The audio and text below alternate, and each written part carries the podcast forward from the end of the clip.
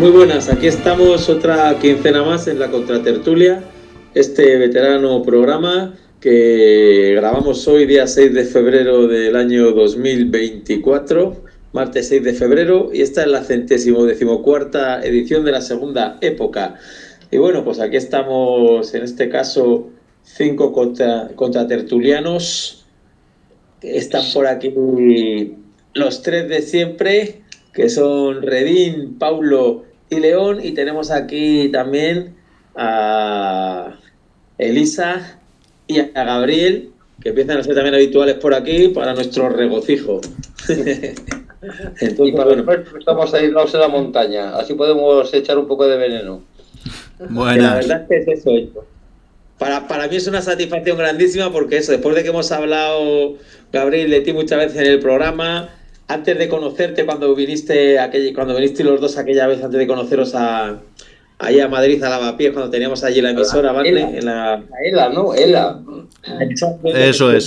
Cuando, teníamos, cuando grabábamos allí, que grabamos dos programas con vosotros, que fue cuando os conocimos realmente. Y bueno, después otra vez, por que, por desgracia volviste a la cárcel hasta que a salimos siguiendo el caso. Desde luego, lo que nunca nos podíamos imaginar es que te tuviéramos aquí tan habitualmente, que para mí ya digo que es una satisfacción grandísima que nunca me puedo imaginar y estoy más contento que unas castañuelas, como se dice. Pero bueno, pues eso, vamos a empezar el programa de hoy, ¿no? Hay por aquí diferentes cosas de las que queremos hablar, veremos cómo va saliendo, va a ser un poco espontánea la cosa, Y bueno, aparte que eh, yo sí que quería, que os he dicho, pararme a hablar un poco sobre el tema este de las protestas del campo en Europa, que ahora también las hay aquí en España, y todo lo que se está hablando en torno a ello para aclarar algunas cosas y hablar de ello, pero también han pasado cosas por ahí fuera que había de comentar, y para empezar, eh, vamos a empezar así con un tema que puede, que desde luego es preocupante, que es lo que ha pasado en las últimas elecciones de Salvador. Sabemos que aquí las elecciones, la verdad, es que no, es que nos importen mucho y nada cambian porque sabemos que todo es una farsa, ¿no? Pero lo que sí que es preocupante es que una persona que está llevando a cabo, eh, como es el Bukele, el presidente de Salvador, una política eh, donde la represión pues eso, está, es, es, exagerada, ¿no? Y donde está atiborrando las cárceles de gente, pues tenga eh, el apoyo de, tantísima gente allí, ¿no? Entonces, bueno, eso yo creo que es preocupante y que hay que hablar un poquillo un poquillo de eso. si os parece, si os parece puedo comentar yo un poco del tema que lo he estado preparando un poquito y así le ponemos un poquito de contexto. Em, para no enredarnos mucho, eh, voy a contar así un poco como un resumen muy esquemático de la historia moderna del Salvador y del, contexto político y, demográfico y así suyo. Eh, primero hay que entender que Salvador es muy pequeño, tiene apenas 300 kilómetros de, largo, digamos, que son de costa, es costa pacífica de Centroamérica y tiene como unos 6 millones y pico de habitantes, o sea, es un país pequeñito. Eh, eh, arrancó, tuvo eh, una, empezó una guerra civil en 1980 con el, entre el, poder establecido, digamos, y los revolucionarios marxistas y tal, que eran el Frente Farabundo, el, eso es, Frente eso es, Frente Farabundo Martí de Liberación Nacional, efectivamente y estuvieron 12 años en guerra hasta el 92 donde se firmaron unos acuerdos de paz. De esos acuerdos de paz es donde sale la democracia liberal que, ha estado dominando, bueno, que ha sido el, sistema del país hasta, hasta ahora, que con Bukele se está cambiando, se está transformando un poco todo y que era una democracia eh, liberal que funcionó como todas, ¿no? con una especie de bipartidismo entre el, Frente Farabundo Martí, que abandona la lucha armada y pasa a la lucha, bueno, al, tema electoral y político y tal, y los, la Alianza Republicana Nacionalista, que son, digamos, las, pues las izquierdas y las derechas. La Alianza Republicana Nacionalista, y esto es muy curioso, no se llama ARN, sino Arena, porque eh, leyendo un poquito sobre el tema me he dado cuenta que son muy originales a la hora de poner acrónimos y todos los acrónimos que ponen en eh, cuestiones políticas en Salvador todos significan algo, ¿no? Un poco como adelantándose al tema Podemos y a estas cosas y tal, o Sumar y así. Pero en acrónimo.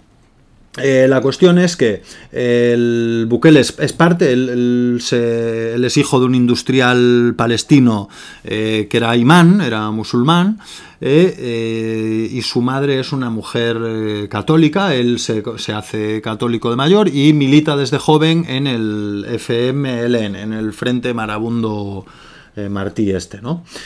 Y, Farabundo. Farabundo, eso, perdón. Marabundo no, perdón, perdón, pido disculpas. Eh, la cuestión es que es expulsado del, partido. Él, como, como, miembro de ese partido, en 2012 a 2015 se hace alcalde de una ciudad pequeñita. Y desde el 15 al 18 ya empieza a ser, eh, gana la alcaldía de San Salvador, de la capital lo expulsan del partido por, pues, por, movidas internas y tal, en 2018, y es entonces cuando funda un nuevo partido de una especie de tercera vía que se llama Nuevas Ideas. Y es en el 19 donde gana las elecciones a la presidencia del, país con una gran alianza por la Unidad Nacional que, como decía antes, los, el acrónimo de la Gran Alianza por la Unidad Nacional es GANA. Eh, a partir de ahí empieza lo que ha transformado el país, que es esta cuestión de represiva y tal, que es el Plan Central Territorial, que básicamente consiste en militarizar el país para eh, neutralizar el tema de las maras, que ahora hablaremos de, ello, de dónde salen y de cuál es su, rol y su poder y tal, pero que prácticamente dominan todo el territorio.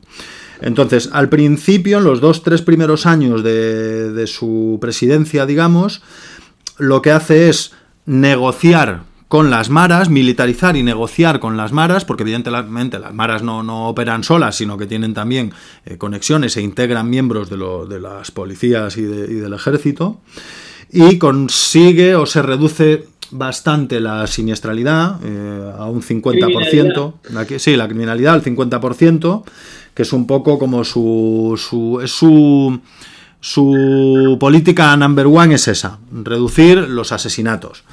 Eh, a pesar de que él se niega muchas veces, se sabe y está documentado que lo que hay es una negociación con las maras para establecer una especie de, pues eso, de alto el fuego, de concesiones, de ten con ten, de venga aquí ni para ti ni para mí y vamos a matar menos salvadoreños.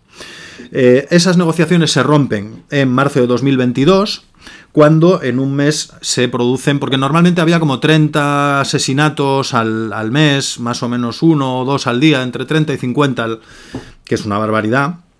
Pero en marzo de 2022, dada la ruptura de esas negociaciones, eh, se alcanza un pico de 80 y pico muertos en, en un mes. Eso es lo que dispara ya el tema de la, guerra frontal entre el Estado y las maras y comienza el estado de excepción. El estado de excepción que anula todos los derechos civiles, eh, permite hacer detenciones sumarias, eh, se detiene a todo el mundo que lleve un tatuaje, eh, se detiene sin, sin, información de por qué se detiene a la gente, sin informar, se puede tener como entre, no sé, son 15 días o más de total incomunicación y sin dar permiso al acceso a un, a un abogado ni a ningún tipo de defensa jurídica o derecho a contactar con el exterior, y se empiezan a hacer, eh, a la vez que se hacen detenciones masivas, se empieza a construir la mayor cárcel del territorio que tiene capacidad para 40.000 personas, que es lo que se llama CECOT, si no me equivoco, que es Centro, lo tengo por aquí apuntado, Centro de Confinamiento del Terrorismo, que se empieza a construir el 31 de enero de 2023, o sea, esto es súper reciente en realidad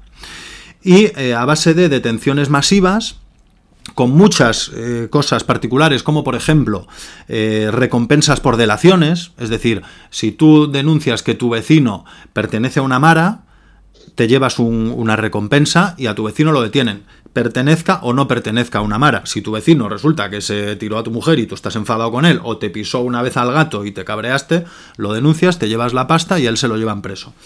Entonces, esto em, eh, supone, por, el propio la naturaleza ya de, la, de la acción eh, represiva, que no hay capacidad de, cumplir los mínimos derechos mm, constitucionales o del país, ¿no? Entonces ya directamente se hacen eh, juicios masivos, es decir, se juzga a, la gente de 40 en 40, de, por tandas, y se empieza a encerrar a todo el mundo, básicamente eh, si no tienes algo que demuestre muy a las claras que tú no tenías nada que ver, vas para adentro, vas para adentro y te quedas en el CECOT y se calcula que hoy en día, porque es, por supuesto, es súper hermético el tema del CECOT, no se están dando información, no se permite eh, visitas ni ningún tipo de organismo neutral, internacional o nacional que pueda ser más o menos independiente, que certifique hasta qué punto se cumplen o incumplen los derechos civiles o humanos allí. Y entonces lo que se hace es una macro cárcel donde se... Bueno, no solo en, el CECOT, sino en muchas cárceles. De hecho, la mayoría de los presos de esta hornada de detenciones del último año no están en el CECOT, están distribuidas por distintas prisiones del territorio. Se calcula que hay unas 76.000 personas o 75.000 personas detenidas en esta ola desde el estado de excepción. Eso significa que es más del 1% de la población está entre rejas. De, ese, de esas 70 y pico mil, se calcula que 7.000, entre 6.000 y 7.000, son inocentes. Es un cálculo muy a ojo, pero hay miles de personas, pues entre eh, 5.000 y 7.000 familias que están eh, reclamando que no saben dónde están sus parientes, que sus parientes no tienen nada que ver con ningún tipo de organización criminal, ni banda armada, etcétera, etcétera, pero están detenidos igual y, punto, y ya no hay otra. Entonces, esa es un poco la situación en la que está el país. Las últimas elecciones, además, eh, este hombre las ha ganado con una triquiñuela de, de, Bruguera, o sea, de Mortadelo y Filemón, que es que la Constitución prohíbe eh, que un presidente repita. Entonces, ¿qué es lo que han hecho? Como la Corte, la Corte Suprema ha conseguido colocar a todos los jueces de su cuerda, lo que ha conseguido es que le den una especie de como de semestre sabático en el cual ha dejado de ser oficialmente presidente, a pesar de seguir siendo representante eh, extraoficial o oficioso y a pesar de, evidentemente, seguir al mando del, Estado y del país. Eh, ha estado un semestre fuera de la presidencia oficial y eso es lo que a través de esa triquiñola le permite volver a presentarse y arrasar en las elecciones con una victoria de, se calcula que el 85% de los votos. Una, ha cogido una excedencia, ¿no? sí, exacto, que se ha cogido una excedencia para hacer el trapi y, poder volver a presentarse, ¿no?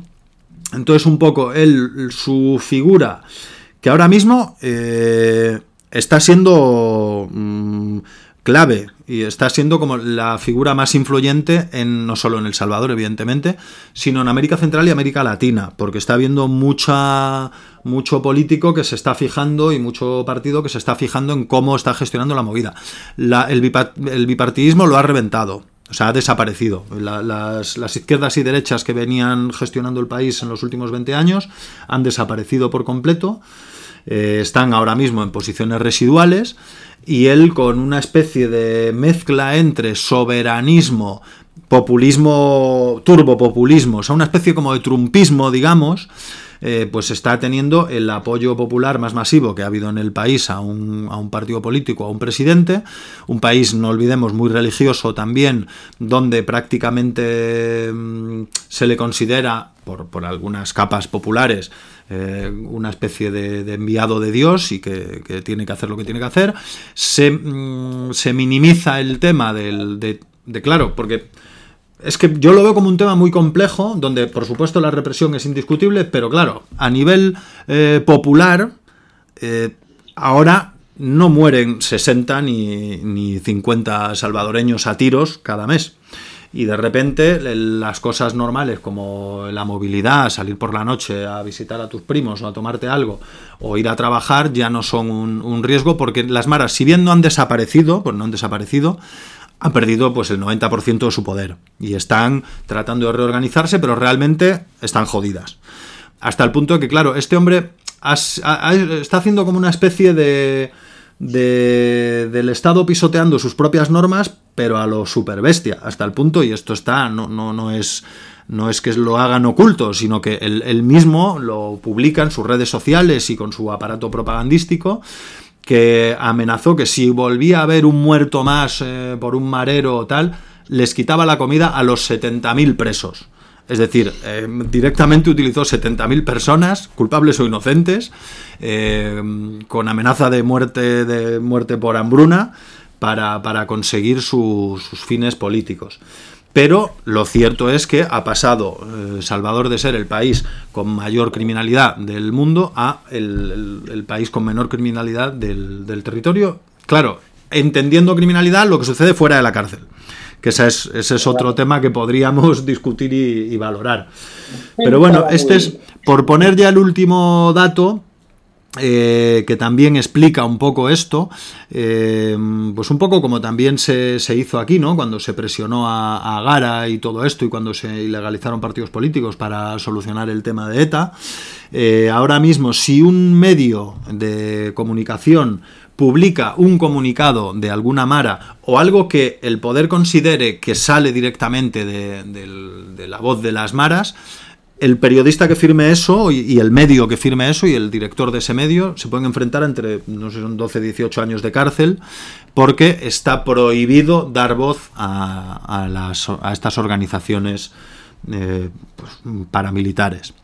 Entonces, ese es un poco... ¿Eh?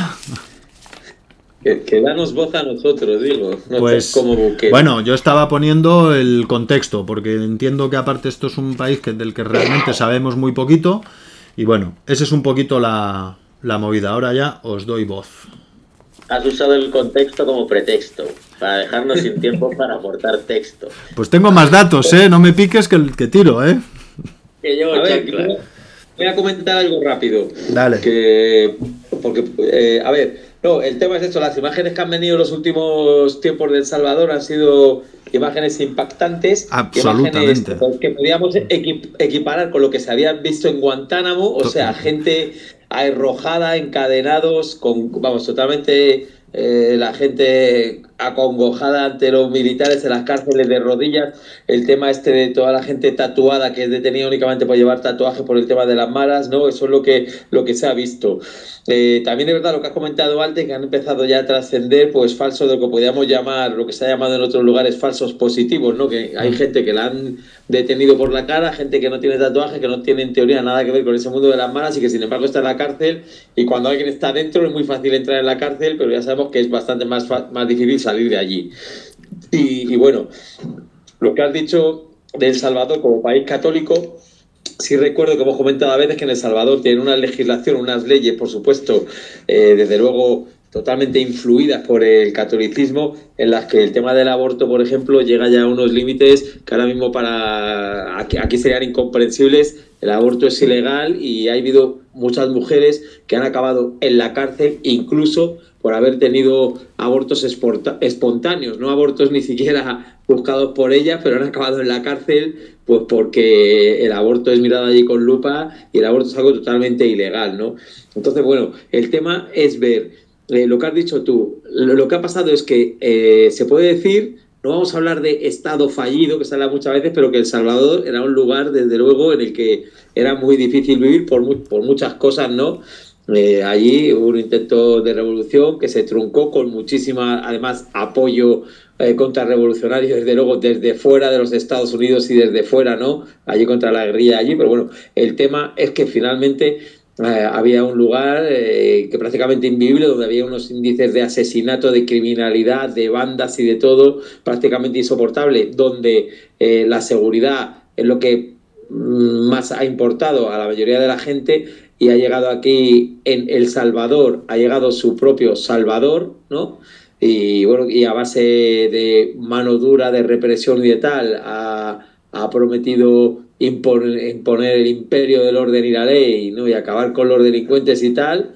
Y bueno, como ha, ha conseguido bajar eso base de represión, pero, pero claro, hay que ver de dónde se partía y cómo se había llegado hasta allí, de dónde salen las maras y una sociedad totalmente eh, descoyuntada y una convivencia eh, estropeada y un lugar pues, cuasi distópico, pero que no ha salido precisamente de la evolución natural de ningún tipo de sociedad ni de nada, sino que haya habido mucho, mucha cosa que explica que se acabe tan mal y que algo tan malo como lo que hay ahora parezca que es una mejora sobre lo que había antes, ¿sabes? Cuando a lo mejor tienen el mismo origen, entonces no sé, eh, por ahí. Creo que Doctor Redín sabe algo del origen de las maras o te quería comentar algo sobre ello. No, no, no quería, gracias. Bueno. no, pues recordar que en el tema de la. Bueno, bueno, primero aparte de la influencia del catolicismo que has citado, recordar que en Centroamérica la, la influencia del de los evangélicos es brutal como consecuencia muy aparte de los conflictos de los años 80, de la, de la lucha contra guerrillera fomentada por Estados Unidos, especialmente por el señor Ronald Reagan, y, bueno, que se ahí fomentó mucho el rollo evangélico, ¿no? Que, y el rollo este de, bueno, y es intensísimo y tiene una influencia en política eh, muy marcada de, la misma manera que, la tiene en Estados Unidos, pues, pues aún más diríamos, ¿vale? Y si es verdad que en El Salvador, que para que la gente se haga una idea, tiene un tamaño pues parecido a Israel o parecido a Badajoz, ¿vale? Con una población, pues, pues es una densidad de población que, si no me equivoco, es la más alta de América, o por lo menos la más alta de América, excluyendo algunas islas del Caribe pero que también eh, tiene una demografía estancada, ¿no? Que, probablemente sea consecuencia, pues, pues de todas estas décadas de, de malvivir, ¿no? Entonces, pues en estas guerras, eh, conjunto de guerras contra insurgentes que hubo en los 80 en, en Centroamérica, pues el, el, Salvador fue uno, fue uno de esos centros, ¿no? Uno de esos centros donde desde Estados Unidos se apoyó a las típicas juntas militares que, que pues que trabajaron bien duro ¿no? contra, contra la guerrilla. ¿Os acordáis? Vamos, no sé si supongo que os acordaréis de la, la última gran ofensiva que desde, que desde el campo eh, planteó el FMLN contra la capital, que fue una ofensiva ya a nivel, prácticamente, vamos, a nivel militar, no guerrillero, sino ya militar desplegado y, y que amenazó directamente la capital del Salvador pues en, ese conflicto, pues el suministro constante de, armas de, los, y de dinero y de, carta blanca, ¿no? Y, del entrenamiento de los norteamericanos en la Escuela de las Américas, eh, toda esta mierda habitual de, Reagan y sus amigos, eh, pues bueno, al final acabaron por, frenar al farabundo y se entró en un proceso de pacificación y en este proceso, pues bueno, muchísima población había eh, huido de, la situación desastrosa de Salvador em, emigrando a Estados Unidos. Y allí en Estados Unidos se integró, se empezaron a integrar en el mundo de bandas, de bandas que en un momento dado fueron deportadas de vuelta en la lucha contra las bandas de, del Estado americano y de la, eh, del Estado norteamericano, me refiero, pues se les deportaron eh, a mucha gente que, que, prácticamente había pasado toda su vida en, en, Estados Unidos después de haber sido refugiados y haber huido de El Salvador siendo niños, pues eh, como quitar, forma de quitárselos del medio se los deportó masivamente a El Salvador y allí es como se se sembró directamente el, el, sistema de las maras. Lo único que, claro, allí ya fue corregido y aumentado y se fueron, y se fueron de madre convirtiéndose en unos grupos ya que, que, bueno, que todos sabemos lo que son, ¿no? Eh, y eso, pues, pues claro, claro, ante el daño pues, eh, que han causado, ¿no? Algunos, pues, de, de, de, de hacer de su capa ensayo, de una delincuencia antisocial masiva, de, un abuso constante y, pues, pues eso ha, ha permitido que, que, al señor Bukele, pues, ese tipo de políticas de mano dura se, se hayan sido recibidas con, con, tanto éxito, ¿no? Que por cierto ahora mismo estaban en más o menos en una situación equivalente en el Ecuador con el tema este de, de la guerra contra contra el, contra el crimen. Sí, que sí. Parece que, que, que, la gente poco menos que está exigiendo y pidiendo que se aplique el, las mismas técnicas y políticas que, que en El Salvador, ¿no? O sea que vamos camino de que si esto se extiende, de que volvamos a, a una Latinoamérica de, de, de, abierta, de, abierta, represión, ¿no? Como, como no hace tantos años. Y aquí te la cuchara.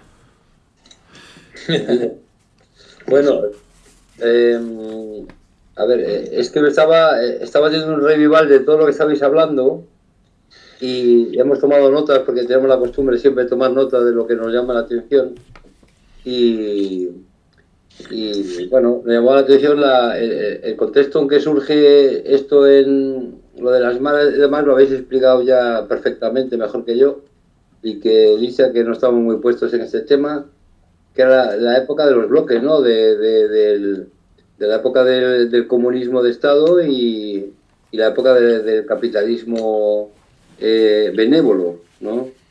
Eh, y en esa época, pues Centroamérica se estaba disputando geopolíticamente y, de ahí surgieron las guerrillas de las que estábamos hablando y, toda la, versión antropo, antropológica social eh, la ha explicado perfectamente Reding, así que ya ni entramos ahí. Luego, el modelo carcelario es una cuestión que va en función de su economía. Eh, quiero decir, eh, la cárcel es economía. No hay una cárcel que no sea económica, tiene que tener una función económica. la profilaxis social o lo que fuere, ¿no? y que sea tan similar a, lo que vemos en los Estados Unidos con esa, esos horripilantes monos naranjas que en realidad cumplen una función que es la despersonalización. Al preso cuando le cogen y sobre todo si creen que tiene que arrepentirse de algo, que es otro concepto católico, eh, pues lo, primero que intentan es despersonalizarlo. Para despersonalizarte lo empiezan por la ropa, eh, quitándote tus atuendos estéticos normales, y luego te meten una funda en un mono. Aquí lo hicieron con el FIES al principio, con los monos esos de trabajadores azules, que al final eh, pues eh, los cortábamos a cuchilla, los tirábamos para afuera como eh, símbolo de, defender nuestra independencia y de no dejarnos enajenar. O sea que no hace falta ir más Salvador para hablar de monos y de modelos carcelarios refinados basados en las técnicas ultramodernas de las socialdemocracias más avanzadas. ¿no? Aquí se han copiado el modelo de, de los, de los alemanes que son, digamos así, los machaquillas de los Estados Unidos eh, en Europa y al mismo tiempo los que matan aquí en Europa, paradójicamente. Bueno, eh, sobre eh, triquiñuelas para llegar a, gobernar y demás, triquiñuelas, ¿qué triquiñuelas no existe en el derecho? ¿no? así a título tal. Luego lo que sí me, me, me, nos ha gustado el, el dato este de, de cómo fueron los pioneros antes que que el Pablo Iglesias aquí en la península, de la cosa esa de, llamarse primero movimiento, corriente, lo que fuere, luego constituirse en círculos, luego constituirse en un partido y luego predicar el, la institucionalidad completa y ser gobierno, ¿no? O sea, es la típica movida trotskista de infiltrarse en un sitio para reventarlo y dirigirlo hacia donde se quiere, ¿no? eh, eh y ya, le dejo que hable algo Elisa porque si no parezco aquí un pedante. no, yo no tengo... Sobre los hombros de los demás. Hola a todos y todas. Eh, yo no tengo mucho que comentar. Lo que eh, en resumen eh, puedo sintetizar es que mm, como anarquista, obviamente, repudio cualquier tipo de Estado de cualquier color y forma. Eso no quiere decir que, que, me resbale cualquier tipo de realidad, ¿no? Entonces, em, eh, yo creo que muchísimos países en América Central y Meridional eh, sean corruptos en el sentido de eh, se basan sobre una dictadura militar corrupta. El Salvador igual es uno de los ejemplos más fuertes porque creo que sea impactante ver cómo todo esto surge pese al tamaño mm, mínimo ¿no? del, territorio. Em, entonces, lo que mm, eh, me sale es eh, reflexionar sobre cómo eh, es un ejemplo de cómo lo que el, el, Estado define terrorismo y mafia militar en realidad eh, pretende combatirlo a través de las mismas armas, ¿no? O sea, el terrorismo y la mafia militar pueden acabar, y me permito añadir a la palabra acabar unas comillas, solo por mano de un Estado militar terrorista y mafioso. No puede ser de otra manera. O sea, parece casi una equivalencia homeopática, ¿no? Que el símil eh, combate el símil. Yo veo, eh, pasarme esta metáfora, la misma cosa o sea, eh, ¿quién puede con eso? Siempre que sea verdad, eh, que las estadísticas eh, reflejen la, realidad. antes se comentó que mm, en un año o en, meses El Salvador ha pasado a ser uno de los países con más criminalidades a uno con la, a la mínima criminalidad. Las estadísticas cuando están en mano al Estado nunca eh, eh, son, así dicho, eh, objetivas o neutrales. Todo lo que está en mano al Estado es viciado por naturaleza del Estado y cualquier Estado es liberticida. Entonces, ¿quién ha dicho eso? ¿Quién dice que en realidad precisamente el terrorismo mafioso y la corrupción militar y la militarización, que es el objetivo final de cualquier Estado corrupto, porque manu militari eh, existe ahí donde el Estado tiene un poder muy, muy fuerte. Entonces, mm, igual simplemente las maras van a cambiar eh, mm, de alguna manera, pero la sustancia no, ¿no? va a cambiar. O sea, yo no, no, lo que no veo es la solución. Hmm. O sea, sí es verdad que la manera del problema eh, no, no, veo que, que, realmente sea esta la solución. Tampoco me importa como anarquista, eh, hablando muy claramente, pero sí está claro, repito, que solo un Estado terrorista que eh, usa y abusa del, del, término de terrorismo y ya eh, hace un par de transmisiones creo que se sacó ese tema de cómo se usa y abusa de esta palabra, ¿no? Desde más o menos eh, un par de décadas, puede usar el terrorismo precisamente, o el terror, mejor dicho, para combatir lo que él considera terrorismo. Desde la época de Bush, ¿no? Claro. Pues eso. Eso es lo que opino, haciendo un mínimo resumen. Sí, yo, yo, estoy muy de acuerdo con eso que con eso que comentas, y, es que es cierto, a eso me refería yo al principio de mi intervención con lo de los límites de la, de la democracia liberal, que hasta, hasta que no se salta sus propias normas y utiliza el terrorismo o el terror o la, represión eh, más allá del derecho hasta que no hace eso, no consigue transformar nada y no, no, transforma el sustrato. Es decir, ahora mismo Salvador en este sentido tiene una situación excepcional por el estado de excepción y porque la criminalidad, eh, la, criminalidad la criminalidad civil, que no militar, ha desaparecido en términos muy generales, no habrá desaparecido al 100%, pero desde luego ha quedado en un reducto marginal respecto a lo que era, pero sabemos que el sustrato, lo que provoca que los seres humanos se comporten de esa manera y aparezcan este tipo de fenómenos de, em, mafiosos y de organizaciones paramilitares, de extorsión, de violencia, de criminalidad, es la pobreza. Entonces, ahora está por ver cuánto tiempo va a aguantar eh, esta situación y de qué manera va a derivar. Em, hoy por hoy, de facto, se podría decir que El Salvador es una dictadura. Eh, porque, porque el, propio presidente es el que está vulnerando eh, todas las normas. Lo cierto es que cuando El Salvador era una democracia, que, el, propio presidente en sus discursos niega el hecho de que existiera democracia en El Salvador. O sea, su, su, posición llega al punto de decir que es, que es que no existía democracia que ahora existe algo parecido, pero que antes había otra cosa, ¿no? Entonces, bueno, pues una situación realmente em, increíble en muchos aspectos y, habrá que ver hasta dónde llega, pero sí nos dice una cosa, el Estado solo es capaz de mantener el orden si se salta las normas que el Estado hace. Es decir, solo pisoteando el derecho consigue ciertos objetivos.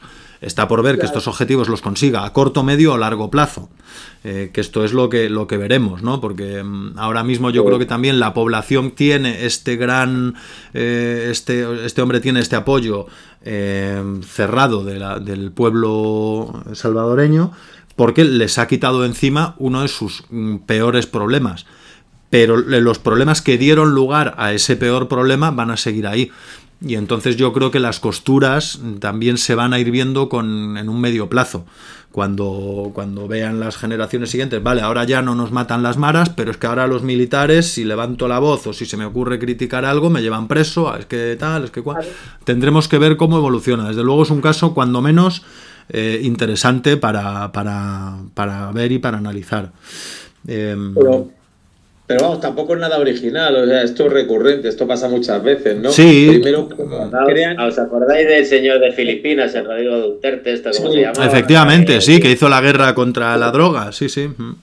Crean un problema y luego se presentan eh, como salvadores, ¿no? Es como todo, te hacen llevar una vida, es como si te digo, te hacen llevar una vida que te hace enfermar física o mentalmente y luego te ponen a los médicos que te atiborran a medicación psiquiátrica o no psiquiátrica que tampoco te va a arreglar nada, ¿sabes?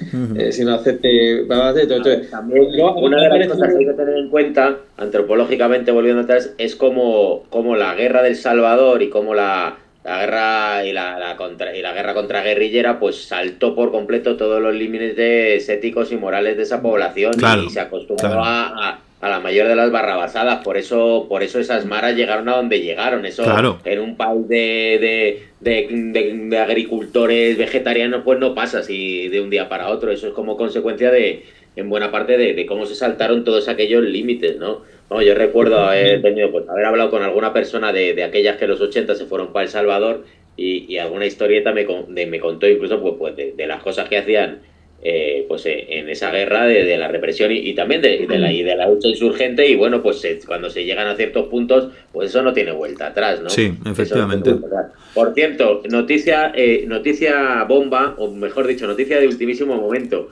Eh, que no viene muy al caso, pero que tiene su, su aquel, que es que se ha matado el expresidente de, de Chile, Salvador Piñera, se ha, se ha caído un helicóptero. Esta sí es una buena noticia. Anda, coño. Muy buena, es muy buena noticia. Menos mal, uno se suicida. Algunos vuelan para arriba como carnero blanco y otros para abajo. Llevan unos cuantos más en el helicóptero.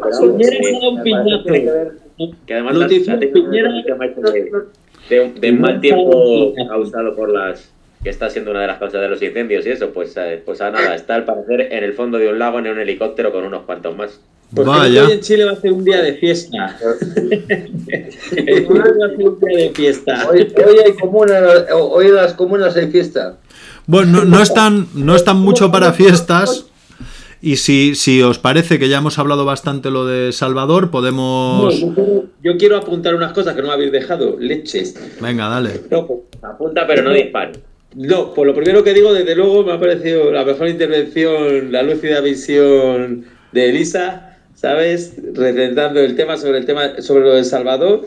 Y lo primero que hemos hablado, lo que has dicho tú, la dictadura de la democracia, Paulo, eso de dictadura de democracia es que, que, es dictadura, que es democracia, eso las palabras se las han inventado ellos. O sea, dictadura, democracia, ¿cuál es la diferencia? Lo que has dicho tú, que has dicho, ¿no? Que pisoteando el derecho, pero el derecho, ¿qué derecho? ¿Qué derecho es el que pisotean? Si el derecho lo hacen ellos. Cuando el derecho quieren, lo cambian y ya no lo pisotean, ya está, lo cambian. O sea, es que entrar en, en, su lenguaje, ¿no? De dictadura, democracia, derecho, esto es legal, es ilegal. Y luego lo que ha dicho Rodri, eh, digo, perdón, me he equivocado por ahí eh, quién era quien lo había hecho, no sé, bueno, el tema, una cosa que tengo por ahí, que de eso, como por ejemplo, como las, las maras y las cosas que hacían las maras y todo eso, eh, me recuerda un poco a cuando nos ponían las películas de los salvajes no nativos americanos que cortaban la cabellera supuestamente a los a los a los que ganaban, ¿no? Que eran esos salvajes cortaban la cabellera cuando luego resulta que es que los los indios americanos empezaron a cortar cabellera a sus enemigos porque previamente a ellos les cortaban la cabellera porque era una te daban dinero, ¿no? Por llevar, igual que aquí la Junta de Extinción de Alimaña, por llevar las garras de una rapaz o, la, o, la, cola de un zorro te daban recompensa, allí por llevar la cabellera a un niño te daban recompensa. Y por eso ellos lo empezaron a hacer después, pero ellos no, esas salvajadas no las hacían ni ellos, o sea, me refiero, entonces lo mismo, eso, pero bueno, eso es. Que la realidad es esa, que es un escenario de pesadilla, eh, pero desde luego, claro, el punto de partida para empezar es eso, una derrota de un intento eh, de un intento revolucionario más o menos acertado, pero que fue derrotado, aplastado con la represión y con el apoyo de todos los supuestos países súper democráticos, con los Estados Unidos a la cabeza, ¿no? Que hicieron unas matanzas y unas salvajadas eh, inenarrables, ¿no? Y, bueno, pues, bueno, de aquí, de, hecho, por ejemplo, el tema que aquí, por el tema del patriotismo español más llegó, fue el tema de el asesinato de esos jesuitas, ¿no? ¿No fue en El Salvador que fueron asesinados unos cuantos jesuitas? Sí, sí, ahora que lo dices, creo recordar que sí. ¿eh?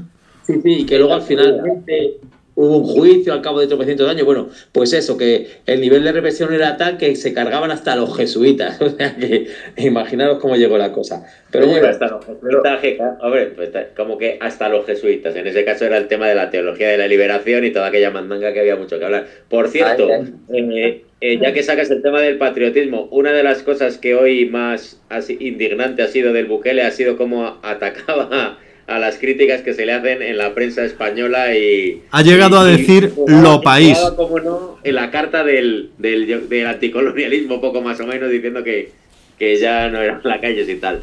que, me ha hecho Sí, y eso debe escuchar esas noticias al hombre o algo. Ah. De todos modos, yo creemos que el ejemplo más reciente de El Salvador sea un ejemplo más eh, en, la, en la actualidad de derechización de la sociedad. O sea, sí, totalmente. Mm. Realmente podemos, eh, yo personalmente veo como eh, el Estado que necesita demostrar una mano dura y reforzar ideas reaccionarias, aprovecha de la saturación psicológica de la gente en el sentido de masa y lo digo con todo el desprecio porque como individualista no creo ni el concepto del pueblo ni el concepto de masa, pese a que existan de verdad. Em, entonces, es cuando precisamente los estados se dan cuenta que la gran cantidad de gente está hipersaturada de mm, algo problemático, en ese caso concreto de El Salvador, las maras, y sabe muy bien que se va a apañar con, con la filosofía del mal menor. Sí, efectivamente. ahora está como en una fase de mm, voy a daros el remedio, no os preocupéis.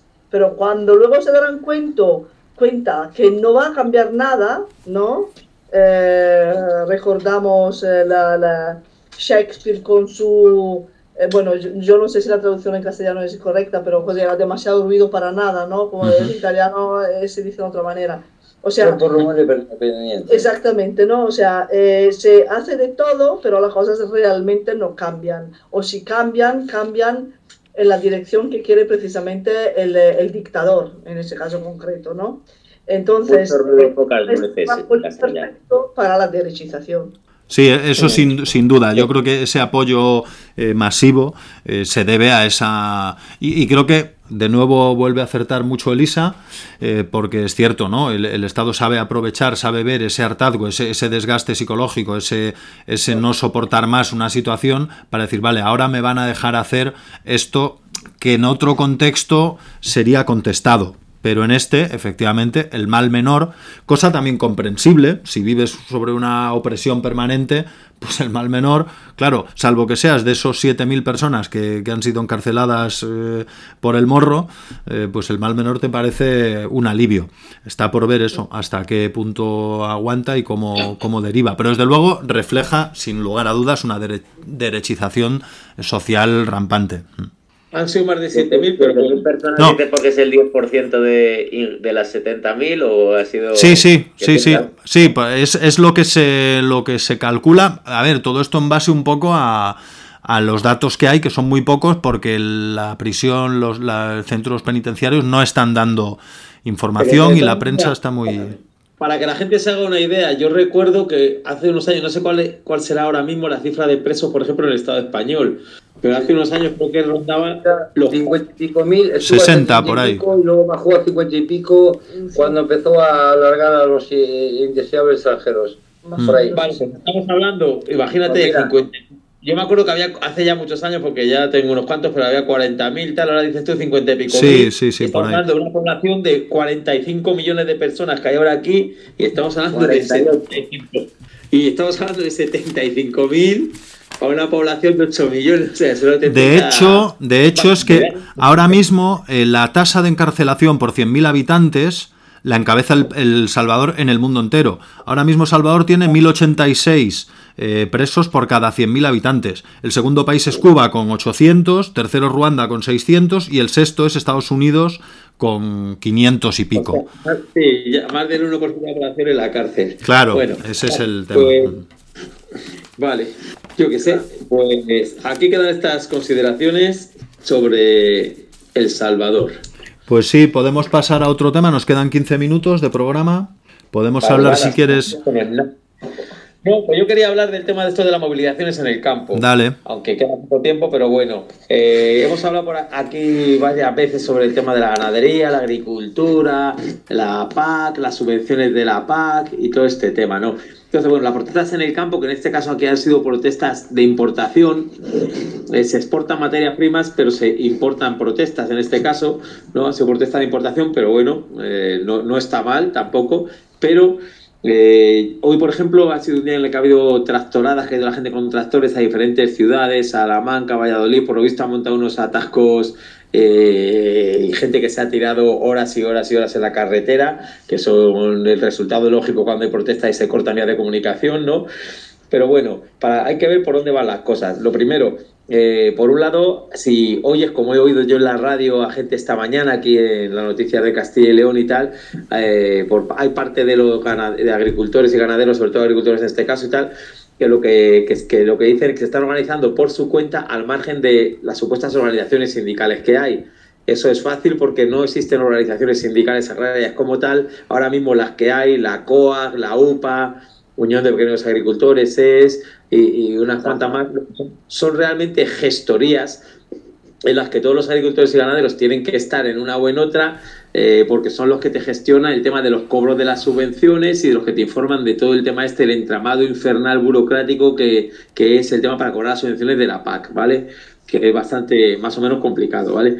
Entonces son gestorías, no son sindicatos. Entonces la gente, es verdad que muchas de estas movilizaciones aquí no han sido gestadas por estos falsos sindicatos, ¿no? Sino que han salido, pues, eh, más o menos espontáneamente de, la gente que estaba que estaba un poco... aunque, hicieran algo más que gestionar subvenciones, la inmensa, no es un sindicato, son asociaciones patronales. Sí, porque todos son señales que poseen su medio de producción, ¿no? Los que salen por ahí. Por cierto, una pequeña pausa, que es que como curiosidad el otro día me mandaron una foto de un, una estadística y era un anuario estadístico de España de 1962. 30 millones de habitantes, 13.753 presos. Eh, ahora tenemos 48 millones de habitantes, o sea, no llega a un 60% más, bueno, justo un 60% más y, y, como un 300 o un 400% más de presos, ¿no? Eh, pues nada, ahí, ahí queda eso. Insinúa que con Franco vivíamos mejor. Oye, por lo menos se inventó lo de la redención, ¿sabes? Con la nueva redención estamos en socialdemocracia. Y la amnistía cuando era el cumple de Y la, y la amnistía cuando, cuando, cuando cumplía el año, es el movimiento, su madre, su abuela y tal. O sea, vamos a dejar el tema. Y otro dato de ese, anuario de 30 millones de habitantes, 1.500 suicidios. Eh, ahora lo que te digo, un 60% más de población y un 300-400% más de suicidios también. Pues nada, ahí son simplemente números y datos. Sí, sí. Muy bien. Bueno, entre otras cosas, eh, estamos viendo que la, gente, ¿de qué se quejan los agricultores? Supuestamente se quejan de que hay muchos requerimientos para eso, para sus cultivos y para sus ángeles, que les meten mucha caña eh, desde Europa para el tema del cobro de las subvenciones y que les están haciendo, eh, están presionando y metiendo mucha caña. Entonces, se quejan, por ejemplo, de hecho hay algunas de las de la gente que, se, que está protestando que lo que quiere es la derogación de la ley de bienestar animal, que lo dicen claramente, y, bueno, y luego lo que claramente quieren, porque eso estas organizaciones es de lo poco que piden, por supuesto, ya lo he dicho yo aquí muchas veces, es por ejemplo eh, el tema de que puedan usar eh, carta blanca para el uso de pesticidas y de productos fitosanitarios. El glifosato, por ejemplo, que siempre le están, que lo van a prohibir y no lo prohíben nunca, siempre le están dando moratorias, ¿no? Entonces, de hecho, en este caso, desde Bruselas, desde eh, la Comunidad Económica Europea y tal, lo que están haciendo ahora mismo para intentar parar un poco esto, han aparcado, ya han dicho, han dicho públicamente ahora para intentar parar un poco esto, ¿no? Que, y ceder algo y conceder algo, que aparcan eh, lo que tenían previsto de exigir la reducción del uso de pesticidas, ¿no? El tema. Entonces, ahora mismo ya han aparcado ese. Le dicen, podéis seguir utilizando los pesticidas, tal, no vamos a recortar más en el uso de pesticidas, ¿no? Y vamos a seguir dando ayudas y vamos a dar más ayudas todavía, con dinero y con dejar que se sigan envenenando los agricultores y sigan envenenando al resto de la población con pesticidas, ¿no? Para que veamos realmente lo que hay aquí detrás. Luego también hay que ver cómo está el campo, porque claro, esto no es lo mismo que lo que podía ser una protesta del campo de antes de jornaleros ni de cosas de estas, de hace 80 o 90 años. Estos son, como bien han dicho por aquí el doctor Redín, sobre todo mucha gente, pues es prácticamente, eh, no todo el mundo, es verdad, pero sí es verdad que hay mucha gente que, que son gente que está bastante bien situada, que está recibiendo mucho dinero de subvenciones, que tiene muchas tierras y que es verdad que, bueno, que las cosas no son fáciles en ningún sitio, pero eh, realmente no son jornaleros, ¿no? Hay gente más o menos eh, propietaria y tal. Hay gente que es verdad que se lo está, que, es muy difícil sacar adelante y que tiene mucho trabajo y sobre todo lo que estamos viendo, porque es donde está el problema realmente, es en que, el, lo que, lo que, a ver, en lo que cobran por su producción y lo que esta producción se vende en el mercado. ¿Qué quiere decir? Pues que los mercaderes esos que son los intermediarios de la cadena de distribución y de esto ahora están con el rollo.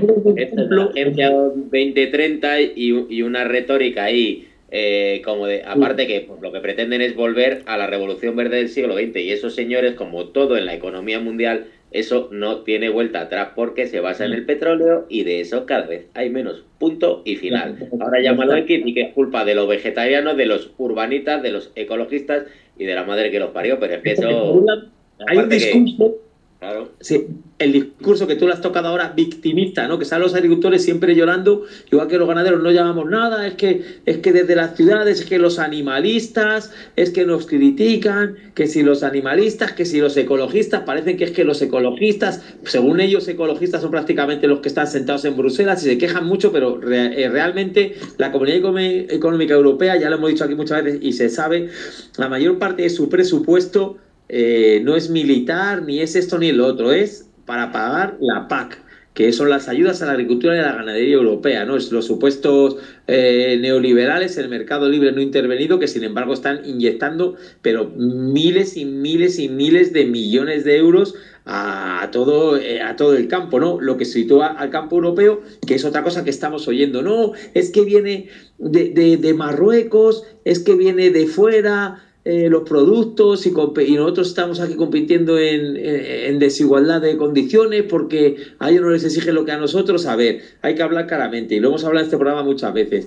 La PAC lo que hace es subvencionar generosísimamente a agricultores y ganaderos aquí. Eso no pasa en otros lugares y eso ¿Qué ha llevado? Hemos dicho casos concretos. Vamos a hablar. La remolacha azucarera, por ejemplo, en Alemania y en España, que son los grandes productores también de Europa, hay una sobreproducción de azúcar subvencionado ese azúcar eh, que compite con la ventaja europea de los miles y miles de millones que inyecta la PAC, va a otros lugares, como por ejemplo a toda África, hasta a Sudáfrica, y en Sudáfrica todo el azúcar que se utiliza es azúcar europeo vendido de Alemania, de España y de otros lugares. Y allí ni siquiera están cultivando la caña de azúcar ya porque no les sale rentable. La leche en polvo, lo mismo. Millones de toneladas de, de leche en polvo de Europa, subvencionada por la PAC, han inundado toda Sudamérica, África, han cerrado todas las lecherías. Con los pollos lo mismo, millones de pollos congelados, también subvencionados por la PAC de Europa, han inundado los mercados como el africano y han provocado el cierre de cientos de granjas de pollos. Con el tomate y con todo, lo mismo. ¿Qué ha pasado? Que hace poco lo comenté en un yo también, que no sé si era en Ghana, en un país africano en el que había que se consume muchísimo tomate, se cultivaba tomate, había eh, empresas que hacían tomate triturado, un montón de ellas que han cerrado las empresas, han dejado de cultivar. ¿Por qué? Porque resulta que los tomates que vienen, en este caso de Europa, ¿sabes? O sea, no el tomate, sino ya el producto del tomate triturado en lata que viene de Europa, pues les ha hundido las economías. ¿Y qué hacen esa gente, esos africanos, esos negros? ¿Qué hacen? Intentar, como les están arruinando las economías, pues buscarse la vida, subir, emigrar, y muchos de ellos que salían en ese documental que lo comenté aquí, acababan llegando a duras penas, los que no morían torturados en Libia, muertos en el desierto, ahogados en el mar, o, hostiados en la frontera por la Guardia Civil o por los germanos marroquíes, llegaban a Italia, por ejemplo, y acababan allí trabajando en plantaciones allí de mano de obra barata de tomates, para que esos tomates que, plantaban ellos sean triturados, metidos en botes y vayan a, a, donde ellos vivían, a África, donde se han tenido que ir. Entonces, esto es lo que está pasando. Entonces, este victimismo que dicen estos agricultores de que no, es que llegan los productos de fuera y que no les exigen, eh, o sea, eso es mentira. Es Europa la que ha arruinado eh, las economías de un montón de, países del llamado, bien o mal llamado tercer mundo y que está provocando, eh, pues eso, hundir las economías de allí, abandonar el campo de allí y hacer que la gente emigre en condiciones penosas y penosísimas, como lo que está pasando aquí, como dice ahora la emergencia de los inmigrantes de, que, está pasando en Canarias, de la isla de Hierro. Es que desde que embarcan en África en los cayucos a que llegan a la isla de Hierro hay 1.500 kilómetros. Es una salvajada. Y es que los inmigrantes de los cayucos que no llegan, que, que no, que no acaban eh, interceptados en la isla de Hierro, pasan de largo las Canarias y ya sabemos dónde acaban. muertos, porque ya de ahí han llegado ya, por lo menos en un par de ocasiones, que han encontrado, ya lo hemos dicho aquí en el Caribe, eh, embarcaciones con puré humano dentro, y resulta que creían que eran de migrantes cubanos y se han dado cuenta que no, que eran cayucos que venían de África, que al pasar de Canarias para adelante, igual que fue Colón, se les lleva hasta las costas del Caribe y mueren todos por el camino. O sea, los que superan hierro, todos están muertos, los que no llegan allí, ¿no? Entonces, bueno, contar que todo esto son cosas que tienen que ver, que realmente el campo está muy mal, que cuál es la solución, que qué ha conseguido la PAC, que yo lo he dicho muchas veces, en el tema ganadero que más entiendo, pues cada vez concentrar más ganado, más territorio, más hectáreas por las que te pagan las subvenciones en menos manos, contribuir a la despoblación del campo, porque donde hay uno o dos ganaderos que acaparan todo y cobran un montón, una mil millones en un montón de dinero en subvenciones, antes podía haber 50 familias y ya no las hay. Y bueno, decir eso, que, que, la solución no es pedir más de lo mismo, ni más dinero, ni dejarnos envenenar más a la gente, ni envenenarnos nosotros y más fitosanitarios. Esa no es la solución.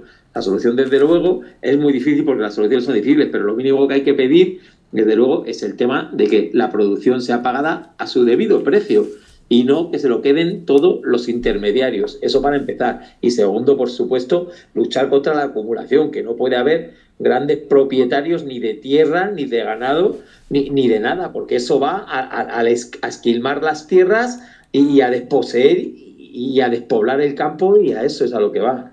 Y es que es un tema del que se habla poco porque cuando salen, por ejemplo, los agricultores franceses, pues hay que hablar de la estructura de la propiedad de la tierra, que en Francia es muy distinta que España y en Italia, que es precisamente, pues cuando hablan de esa competencia en buena parte es por eso. Y hablando de la PAC, pues resulta que en España y en Italia, sobre todo la parte de la mitad para abajo en ambos países, pues resulta que los los grandes propietarios, los gatopardos, los terratenientes, los señoritos, los amos de toda la puñetera vida son lo que se, los que se llevan la pasta gansa de las subvenciones de la PAC. O sea, que siguen chupando, sigue siendo la, clase extractiva los que se repartieron, los que le repartieron las tierras cuando las reconquistan, los que las desamortizaciones del sistema liberal eh, le volvieron a reforzar, los que fusilaron a la gente en el 36 para evitar las ocupaciones de tierra, son los que se chupan del bote y eh, sobre todo en Italia y en España y de buena parte, y ahí viene bien aparte del cabreo de, de, los agricultores franceses porque hay, quieras que no, pues hay algo de reparto de tierra, sí que hubo eh, en su momento y se creó esa, esa clase de, pequeños propietarios que, que, lo tienen muy jodido para competir con, con toda la agroindustria y los terratenientes. Y bueno, y ahora cuando ya nos metemos con los fondos y con todo esto eh, en el campo, pues, pues va camino de más, ¿no? De un neofeudalismo eh, ahí industrial que además está basado en un sistema de producción ultra tecnificado y ultra contaminante y que gasta un montón de energía y que tiene ya poco recorrido y corto porque así me lo dice nuestro Herr Director Mein Kampfführer, don Paulo. yo, solo, yo solo digo que quedan dos minutos, nada más.